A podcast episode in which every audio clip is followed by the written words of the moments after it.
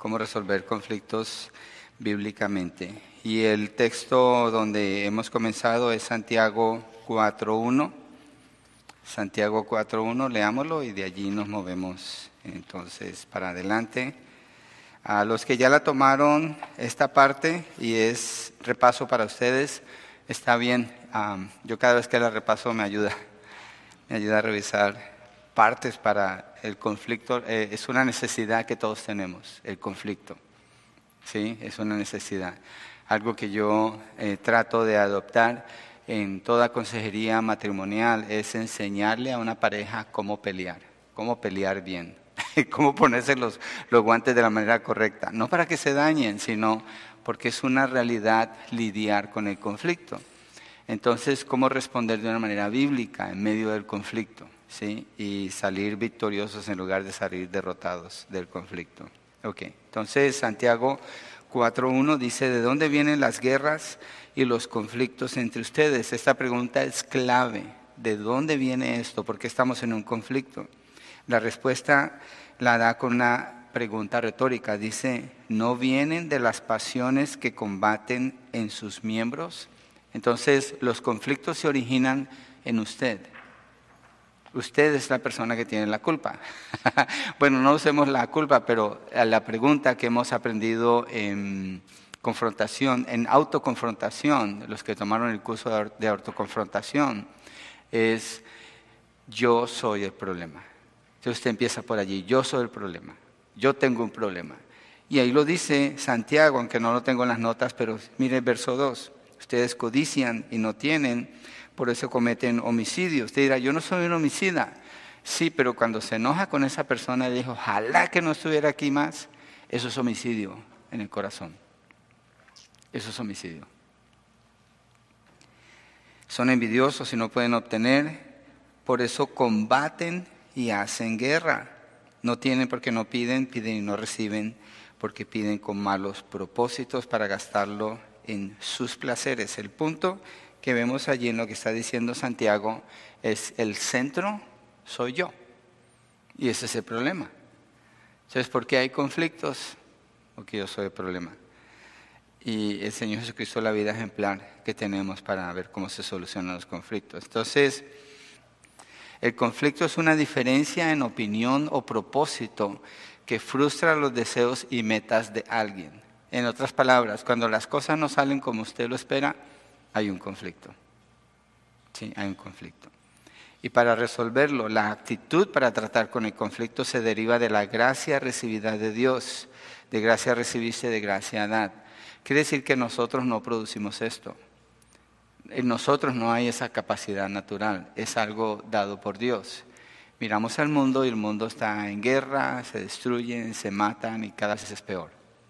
Entonces, obviamente que no hay solución allá porque no hay gracia, pero el creyente conoce la gracia, entonces de gracia recibiste, de gracia dad. ¿sí? ¿Es siempre malo el conflicto? No, 1 Corintios 11, 18 al 19 dice que son necesarios los conflictos para que se hagan bandos entre ustedes y se sepa quién es quién. Voy a leerlo, 1 Corintios 11, 18 al 19.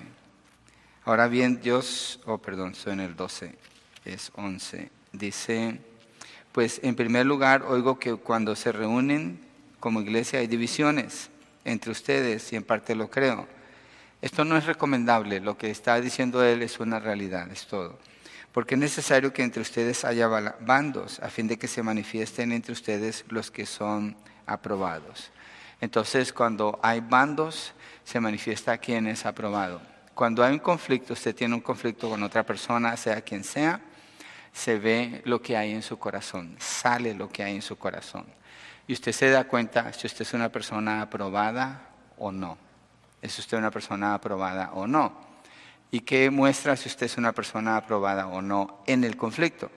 La manera como usted responde en el conflicto. ¿Hay gracia de su parte o hay una demanda por justicia? Una persona una vez me decía que oráramos por su hijo, que ella pedía que hicieran justicia con él él estaba en la cárcel yo le dije, mire hermana, usted no quiere orar por justicia, créame, no oremos por justicia. Porque si oramos por justicia, Él merece quedarse allí y no solo eso, irse al infierno. Vamos a orar por, la gracia, por la bondad del Señor. ¿Sí? Vamos a orar por eso. Y fue lo que hicimos. Y con el tiempo el hijo de ella salió después y, se ha restaurado poco a poco. Pero no podemos demandar justicia. No podemos demandar justicia. Si demandamos justicia, estamos pidiendo el infierno. Lo que merecemos es ir al infierno. Ahora, ¿qué es lo que podemos mostrar? Gracia. Gracia sí podemos mostrar. Porque ¿qué hemos recibido de Dios? Gracia. ¿Sí? Gracia. Entonces, la actitud es importante. No siempre es malo en conflicto. Y Dios usa todo para bien. El ejemplo lo tenemos con José en el libro de, de Génesis, Génesis capítulo 50 cuando termina la historia y él le dice a los hermanos, lo que ustedes querían hacer para mal, Dios lo ha usado para bien. Okay. ¿De, dónde vienen los conflictos?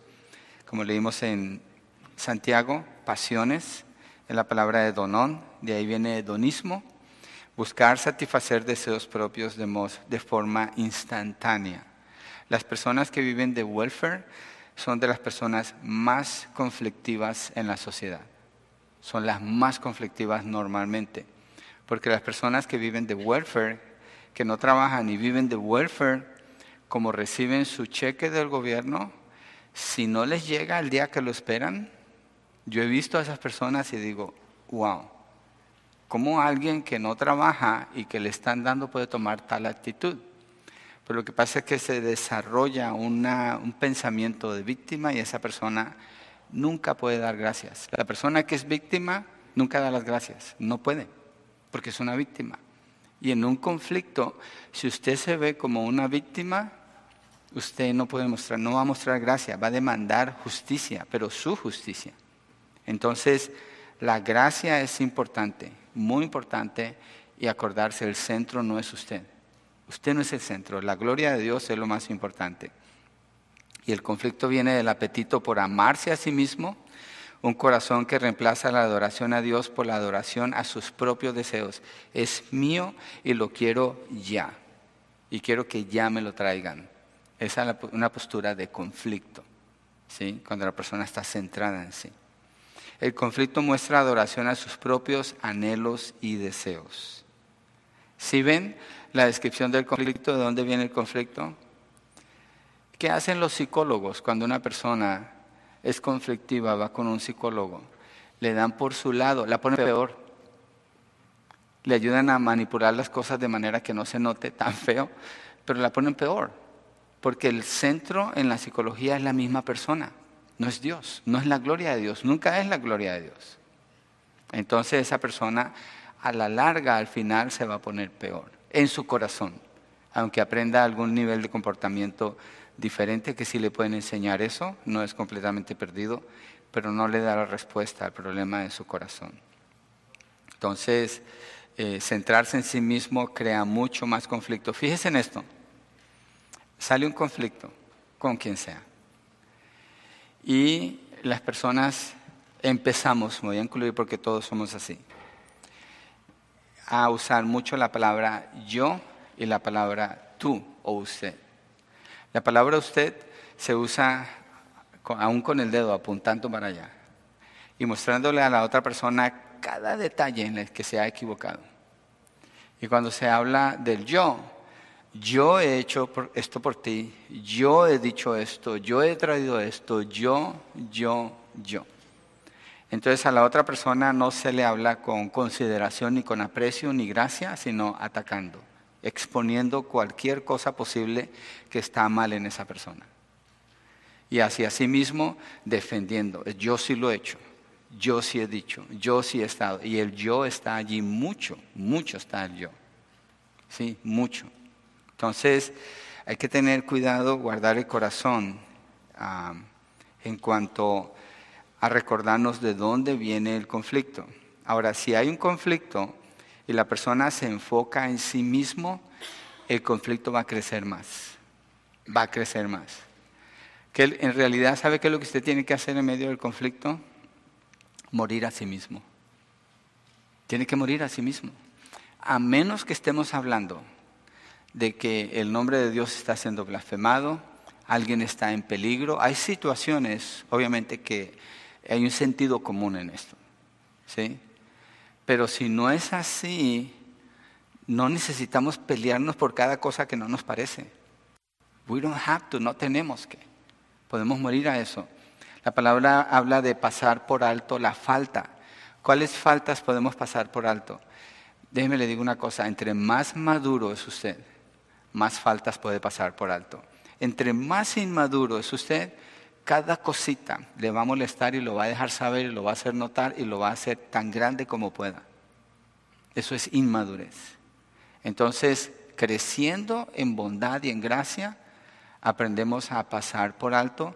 ¿Y qué hace? Se responde en amor, me estoy metiendo en otro punto, pero miren, respondiendo en amor, usted cubre la falta de la otra persona. Usted protege, el carácter de esa persona, no hablando de esa persona con otras, no llevando problema fuera de allí, sino dejándolo allí. Y acordándose de lo bueno que Dios le ha dado. Hay una broma que yo hago con mi esposa, porque obviamente en el matrimonio es donde más fluyen los, los conflictos, es inevitable. Y le digo yo, esta mujer que Dios me dio, Ayer le decía en el carro, esta mujer que Dios me dio y no quiero otra porque es la mejor y tú eres mi favorita y le empiezo a decir todas esas cosas que le puedo decir para mostrar aprecio. ¿Sí? No, no me siento así siempre, pero aunque no me sienta así, esa es la verdad. Yo no puedo cambiar eso. Yo no merezco a la esposa que tengo, yo no la merezco. Si yo creo que yo merezco a la esposa que yo tengo, entonces voy a hacer un problema en el matrimonio. La voy a terminar menospreciando.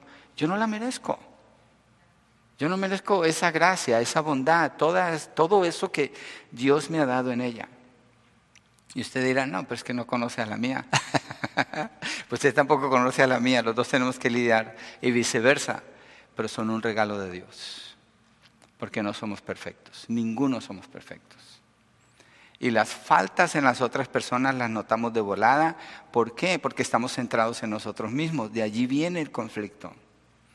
Con mi esposa he aprendido, por ejemplo, la crema dental, un detalle pequeño en la casa.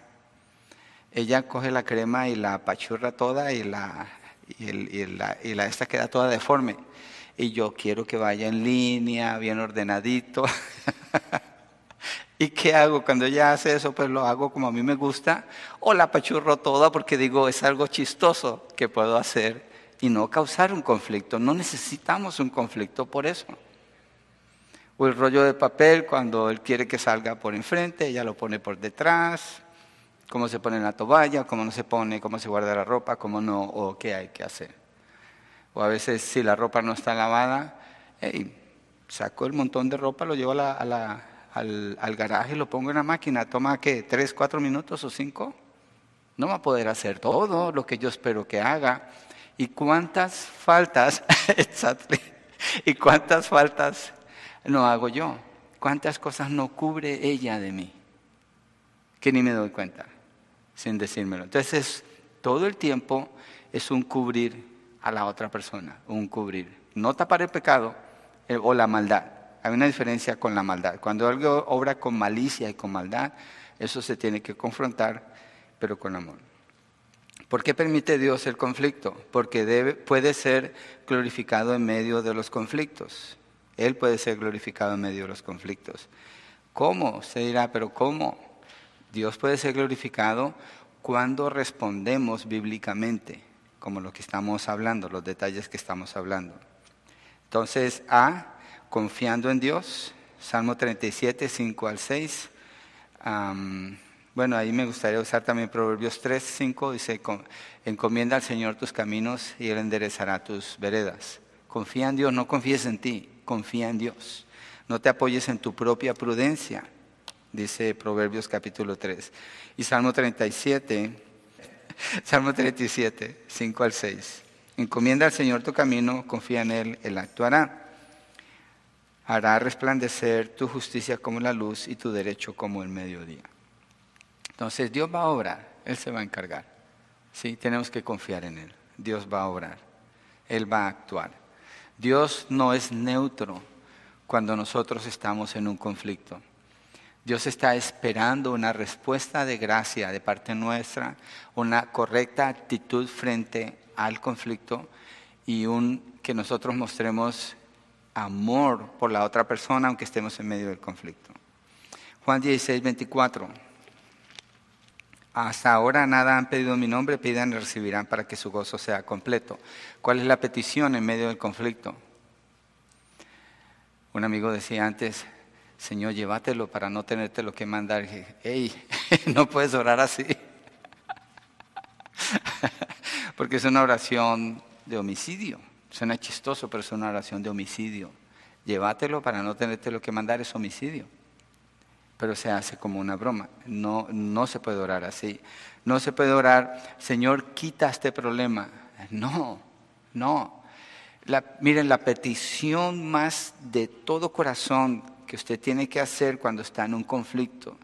Señor, no me dejes caer en tentación. Señor, no permitas que yo sea tropiezo en medio de esta tensión, esta presión que estoy recibiendo. ¿Y saben qué, hermanos? Y esto es, esto es, así es, es, es incambiable. Normalmente, cuando hay un conflicto y usted se defiende, las cosas se ponen peor. Normalmente. Cuando usted se defiende, las cosas se ponen peor. Yo, por la labor que hago, estoy envuelto normalmente en muchos conflictos, no que estoy causando conflictos, pero tengo que intervenir o ayudar. Y cuando los conflictos son hacia mí y me he defendido, nomás se pone peor todo. Usted no tiene que defenderse, Dios le va a defender. Dios conoce su corazón, Dios conoce su vida. Igual en el matrimonio, con un amigo en el trabajo, si alguien le pregunta algo y usted inmediatamente se defiende y hay una pared, usted es una pared prácticamente usted. Eso está creando un problema y mostrando falta de confianza en Dios. Está confiando en usted mismo. Tiene que creer que Dios le puede defender si usted necesita ser defendido. Y tiene que creer que Dios le va a disciplinar si usted necesita ser disciplinado. No lo mire todo el tiempo como yo soy el que estoy bien. Aquel es el que necesita disciplina. Si Dios le disciplina es una muestra de amor y es mejor. Entonces los conflictos son buenos en ese sentido porque perfeccionan el carácter del creyente ayudándole a aprender a confiar en Dios. Job, en el libro de Job, tuvo conflicto con sus amigos y fue muy injusto lo que hicieron con él. Usted lee Job usted dice, estos hombres, yo leo Job al año por lo menos unas seis veces. Ese libro yo no lo suelto. Y Job en, la situación que está pasando, los amigos no, saben qué decirle, no entienden, pero toman la postura de, nosotros tenemos la respuesta, nosotros, nosotros te vamos a decir por qué estás así. Eso es arrogancia. Y Job tuvo que soportar todo eso. Y Job se defiende, hay partes en que él se defiende, pero eso nunca cambia la opinión de ellos hacia él, jamás. Pero ¿quién es el que defiende a, Job al final? Es Dios. Es más, Dios le dice, ora por ellos para que yo se las pase, o sea, para que yo los perdone. Entonces, eh, hay que confiar en Dios en medio del conflicto. Dios está a cargo, Dios le está sosteniendo a usted, lo mismo que a la otra persona. Y si es alguien que trae aflicción sobre su vida, digamos que es algo injusto contra usted, Dios está a cargo. José, la historia de José es un ejemplo claro de eso. Pero no puede dejar de confiar en Dios, tiene que confiar en Dios. No se preocupe tanto por defenderse, preocúpese más por confiar en Dios, obedeciendo a Dios en medio del conflicto. Juan 14, 15 dice, si ustedes me aman, guardarán mis mandamientos. ¿Cuándo? Siempre, ¿cierto? ¿Cuándo amamos a Dios? Cuando nos sentimos bien, contentos, animados, no, siempre, ¿cierto? Cuando estamos siendo afligidos, amamos a Dios. Y eso demanda una respuesta de obediencia a Él. Entonces, cuando usted tiene un conflicto, ponga esta imagen en su mente si no lo ha hecho. Si ya lo ha hecho, qué bueno. Usted necesita sumergirse. Usted necesita echarse un clavado allí, en la piscina de la palabra y buscar y leer y dejar que su mente sea completamente cubierta por la palabra del Señor, su corazón. dejarse guiar por la palabra, porque necesita confiar en Dios, obedecer en Dios, tener una buena actitud, mostrar gracia, mostrar amor. Eso solamente viene de la palabra. Entonces usted lee más, es más intensa su lectura en la palabra. Yo en los tiempos de mayor conflicto en mi vida es cuando más he leído la palabra. Pero ¿saben qué aprendí? A través de los conflictos severos que he tenido que confrontar en mi vida y que cada uno nos toca, a leer la palabra a un nivel que yo no la leía antes. Y ya no me suelto. Yo no quiero esperar a que venga un conflicto para ponerme a leer la palabra al nivel que la estoy leyendo ahora. La leo así todos los días. La leo así. No asumo que yo tengo mi día garantizado y que las cosas van a salir todas como uno espera, sino más bien dependo mucho de la palabra. Usted como creyente debe depender mucho de la palabra. Mucho estudio, mucha lectura, memorización es importante. Entonces, obedezca a Dios guarde su corazón porque de él mana la vida. En medio del conflicto, piense en esto. A su mente van a venir pensamientos no buenos. Usted, ese es su corazón. Eso salió de su corazón. Usted pensó así porque eso está en su corazón. Cuando usted dijo esa palabra que ofendió, salió de su corazón. Usted dice que no lo quise decir, sí, sí lo quiso decir, por eso lo dijo y aprende a apreciar cada palabra que sale de su boca y de la otra persona. Y a mirarlas con la veracidad que necesita. Y necesita guardar el corazón. No deje un mal pensamiento en su corazón contra otra persona. No, no importa quién sea, no lo deje. No lo deje. No lo deje. No deje que se quede allí. Porque eso va a trabajar contra usted. Le va a dañar y va a dañar, va, a complicar más ese conflicto. Y Dios tal vez está permitiendo el conflicto porque quiere apretarle un poquito más para que salga más gracia de usted. Y usted se va por otro lado y lo que sale es rencor o amargura. Nunca llegó donde tiene que llegar. Dios se va a encargar que un día llegue allí y tal vez el conflicto crezca. O sea, haga peor o se extienda cuando no debería ser así. Dios le va a llevar donde le tiene que llevar. Confíe en Dios y obedézcale a Él. Ser agredidos o estar bajo presión por alguien no es excusa para responder pecando.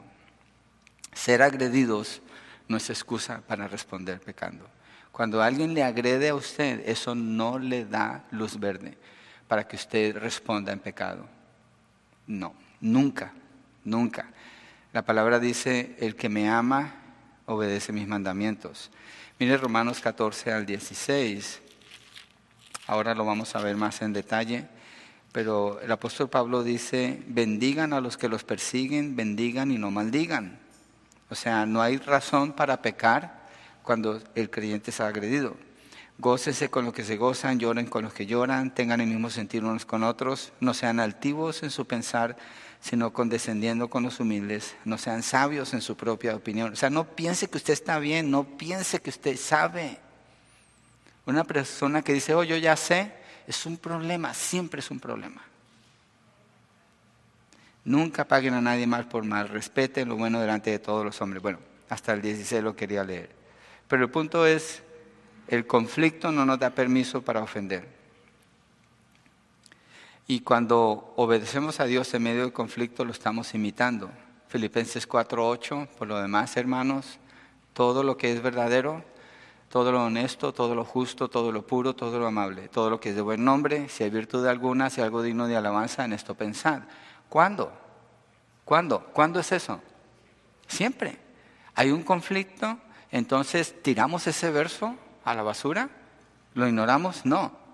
Todo lo que es verdadero, todo lo honesto, todo lo justo, todo lo puro, todo lo amable, amable, allí está. ¿Cuándo? ¿En medio del conflicto? Sí, en medio del conflicto. Proverbios 15.1 dice, la blanda respuesta quita la ira. Dice, dije, la blanda respuesta quita la ira. Hay gente que está airada contra usted y si usted da una respuesta blanda, es posible, porque ese es un consejo, no una garantía, es posible que la ira se va a quitar de esa persona. Pero si usted responde igual, se va a hacer un conflicto. Los hombres somos más explosivos que las mujeres, normalmente hay excepciones para hablar de matrimonio. somos más ásperos para hablar. Pero si la mujer, cuando el hombre se equivoca, se sube al nivel de él, está violando Proverbios 15.1, está violando la confianza en Dios, está violando la obediencia a Dios. Y generó una temperatura en esa relación que crea un conflicto más grande. Y ninguno de los dos puede confiar en Dios, se enseguece, el pecado enseguece, la persona no ve, no entiende, solamente demanda lo que quiere demandar en ese momento y nomás es un choque y chispas y no se llega a ningún lado. Si la mujer se quedara en su plataforma sumisa y entendiera que no le levanta la voz al esposo bajo ninguna circunstancia, ese hombre se va a humillar.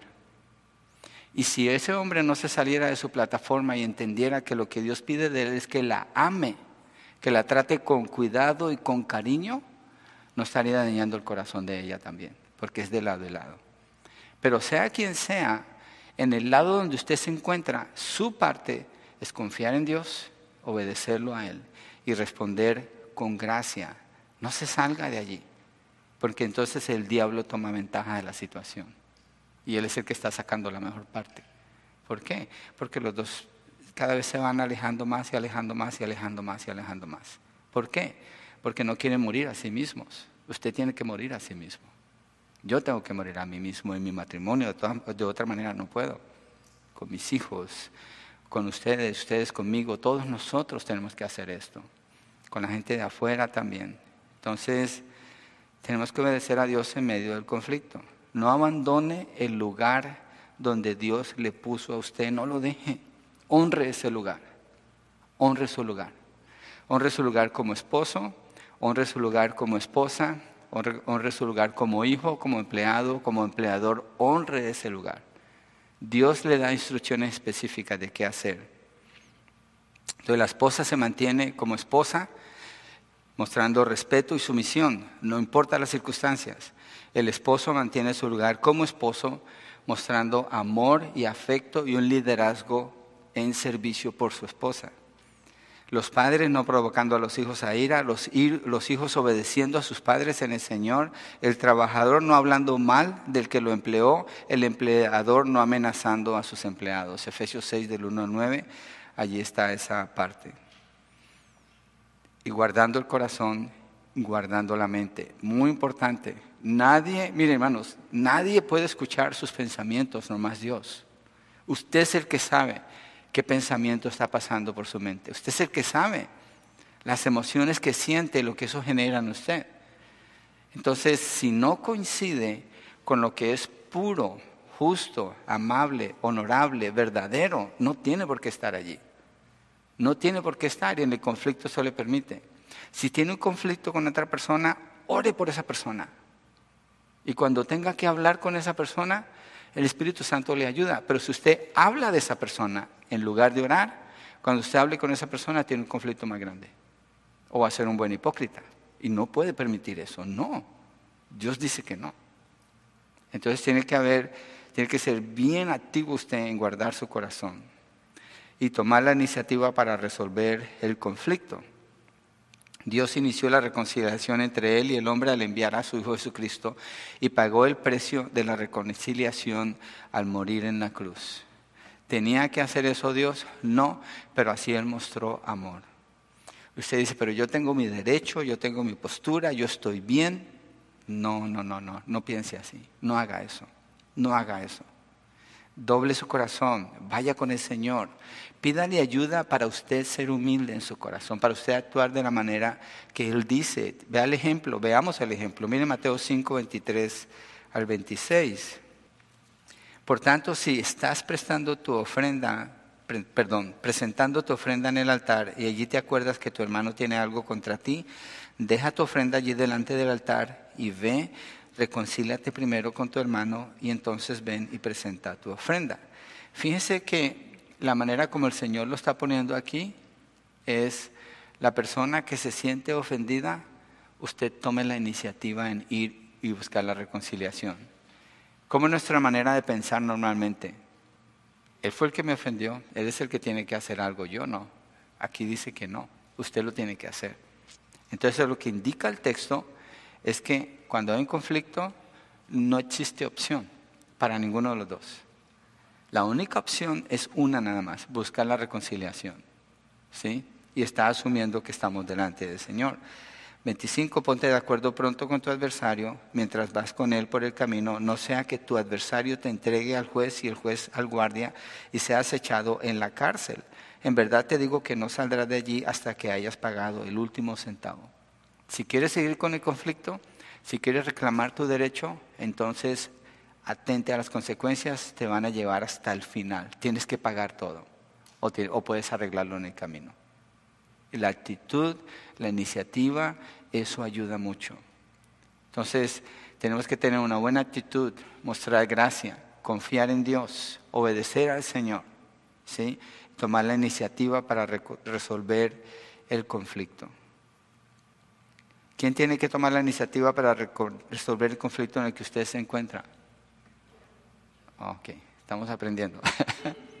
Esa es la ayuda que le pedimos al Señor. Ayúdame a obedecerte en medio del conflicto. No es quita el conflicto, sino ayúdame a obedecerte, a tomar la iniciativa. Yo no siempre lo he hecho. Hay veces en que he sido desobediente al Señor y he pagado las consecuencias. Pero tengo esto bien claro y trato, trato, y entre más usted se acerca a una persona, más potencial de conflicto hay. Y no debe de evitarlo, es normal, es normal, y ahí se crece. Juan 3:16, de tal manera amó Dios al mundo ¿Estaba Dios en conflicto con el mundo? Sí. Ah, eh, Salmo 7 dice, Dios está airado de continuo contra el impío. Dios está airado con las personas que no creen en su Hijo Jesucristo. Hay ira de parte de Dios. Efesios 2 dice que éramos por naturaleza hijos de la ira de Dios. Así dice. De parte de Dios lo que hay para el mundo es ira, porque el mundo merece esa ira. Pero ¿qué es lo que Dios ha decidido hacer?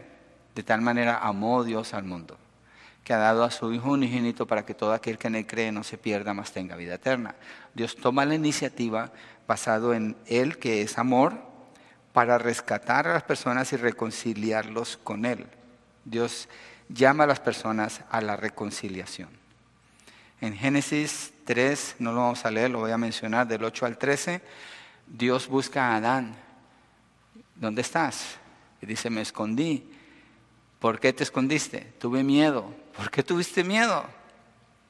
Porque se está escondiendo, se está tapando. Su ¿Cómo supiste que estabas desnudo?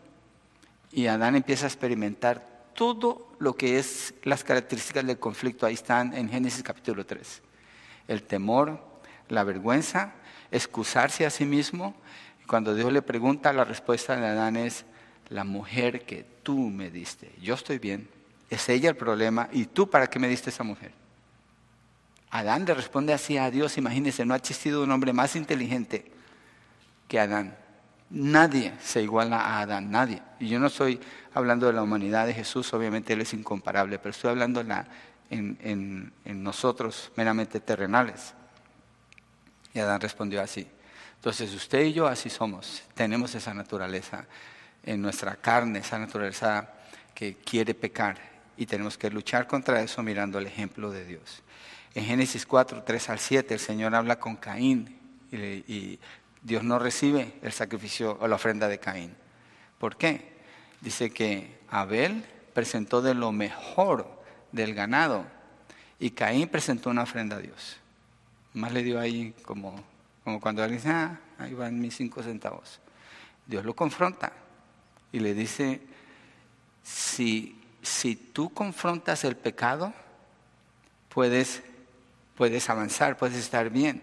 Pero si no lo haces, el pecado está a la puerta y la ilustración que Dios da es esto, está un poquito abierto, nomás un poquito, pero tú eres el que va a abrir esa puerta. Tú eres el que va a abrir esa puerta y si lo dejas entrar va a tomar control de ti. Así es en los conflictos, así es. Los conflictos sacan lo que hay en el corazón nuestro. Y si lo que sale es feo, son gritos, insultos, acusaciones, una lista larga de ofensas. Usted es una persona muy fea, espiritualmente hablando. Necesita cambiar. Necesita abandonar eso, pedirle ayuda al Señor y morir a usted mismo. Caín no quiso escuchar al Señor, tuvo el mejor consejero, Dios mismo, y él decidió ir y matar a su hermano. Es, eso muestra la capacidad que nosotros tenemos. Y hay personas que matan a su cónyuge, lo matan con lo que le dicen, están allí como apuñaleándole, golpeándole, o a otras personas, o cada oportunidad que tienen, sacan en cara lo que pueden sacar en cara. No, no, no, no, no. No podemos aceptar eso como normal, no es normal para un creyente. El amor de Dios es lo que es normal. El depender de Dios es normal. La obediencia a Dios es normal. La buena actitud, eso es normal para un creyente. Esa es la norma. Tenemos una guía. Terminemos con, oh no, ya lo leímos, Mateo 5, 23 al 26. Ah, sirviendo, es importante servir. Sirva a la persona con quien tiene conflicto si tiene la oportunidad. Bendice al que te maldice, ora por el que te persigue. En Romanos habla más de eso. Creciendo hacia la imagen de Jesucristo, Déjeme pongo la nota aquí y vamos a terminar allí con la E, creciendo.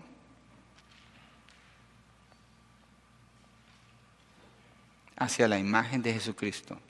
Dios siempre tiene un propósito. Las pruebas muestran el pecado en mi vida para que lo pueda dejar y así parecerme más a Cristo. Los conflictos sacan a luz lo peor que hay en nosotros. Y si lo que sale en nosotros no coincide con la palabra, el conflicto es una oportunidad de oro delante de usted para usted crecer en esa área. Así que no huya del conflicto, aprenda cómo confrontarlo y a crecer pareciéndose al Señor Jesucristo. Padre,